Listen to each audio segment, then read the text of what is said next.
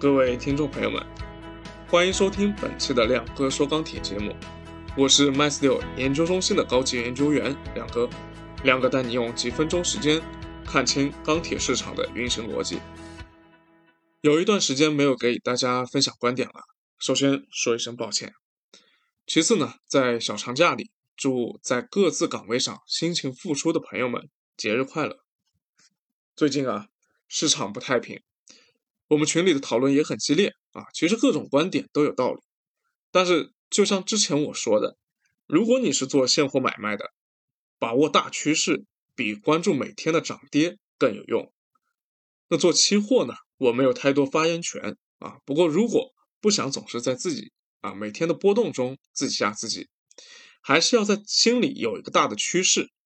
然后用市场动态的数据、信息等去做验证、去做调整。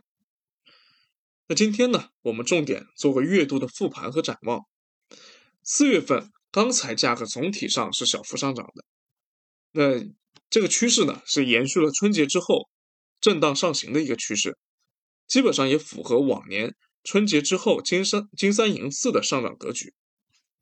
但是今年四月份的上涨驱动力其实和往年有很多的不同。首先，往年价格的上涨主要是传统旺季下的需求驱动。而今年由于疫情造成的企业停工、物流停运以及居民居家隔离，工业和居民消费都受到了较大的阻碍。特别是四月份以来啊，很明显钢材的表观消费或者是市场的交易量都十分的疲弱。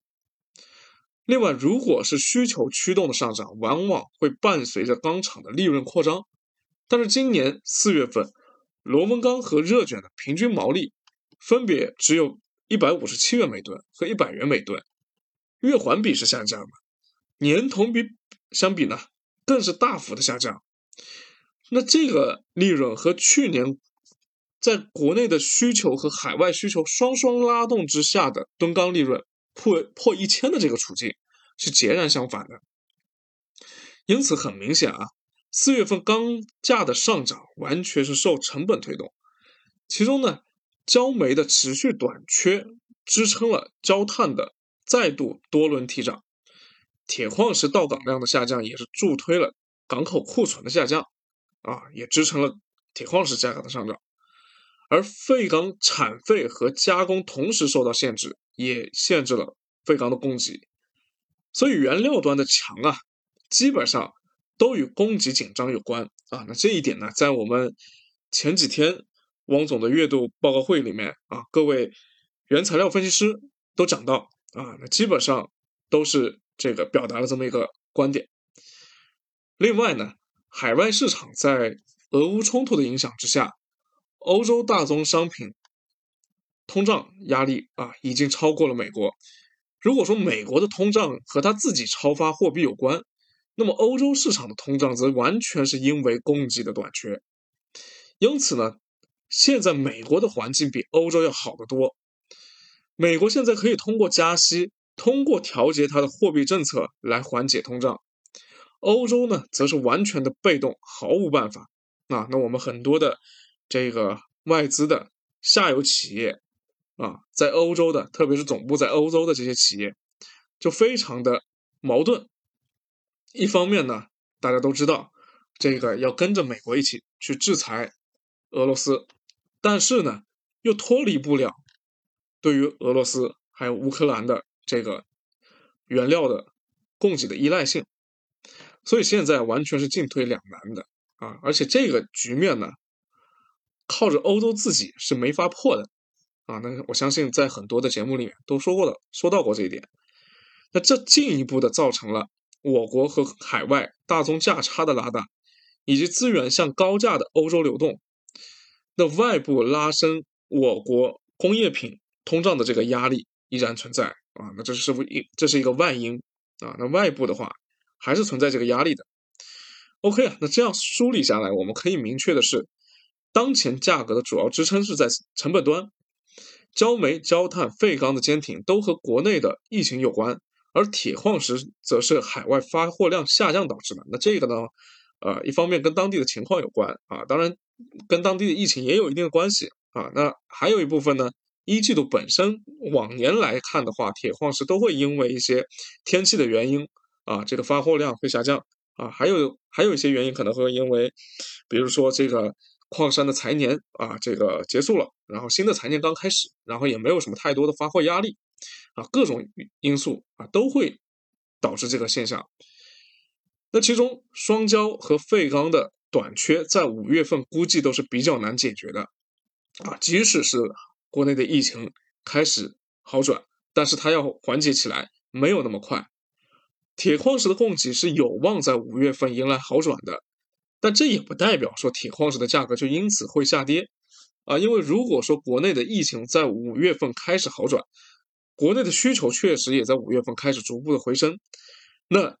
矿山要做的第一件事情应该是跟涨啊，而不是说先发货。那一定是跟涨先于增加发货量的。那么五月份国内的消费是否会有希望好转呢？如果啊，我们去跟内地最相近的香港在这一轮防疫当中的进度去对比的话呢，基本上啊，香港是用了一个半月左右的时间，基本控制住了疫情。那上海以此来推算的话呢，估计要到五月的中下旬，基本能够控制。啊，那目前从我们这边这个了解到的啊，或者说是小道消息来看的吧，确实是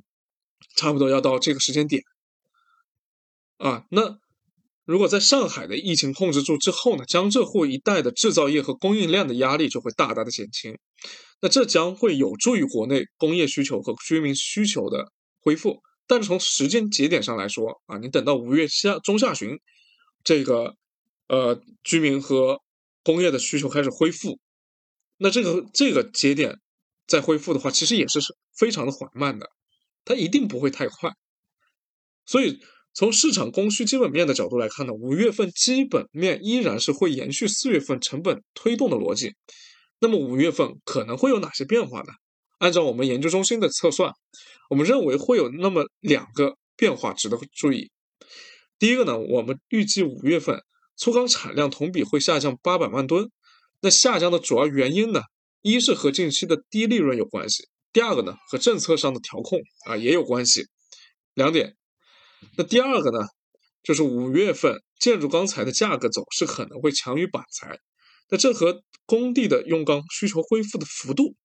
大于制造业的板材需求恢复的幅度有关系啊，因为之前工地的。用钢需求啊，特别是说螺纹钢的这一块的需求是特别的差的，跟往年相比，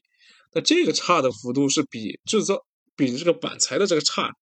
要差的更多啊。这从我们的一些产量和表销的数据都可以看得出来。同时呢，到了五月份，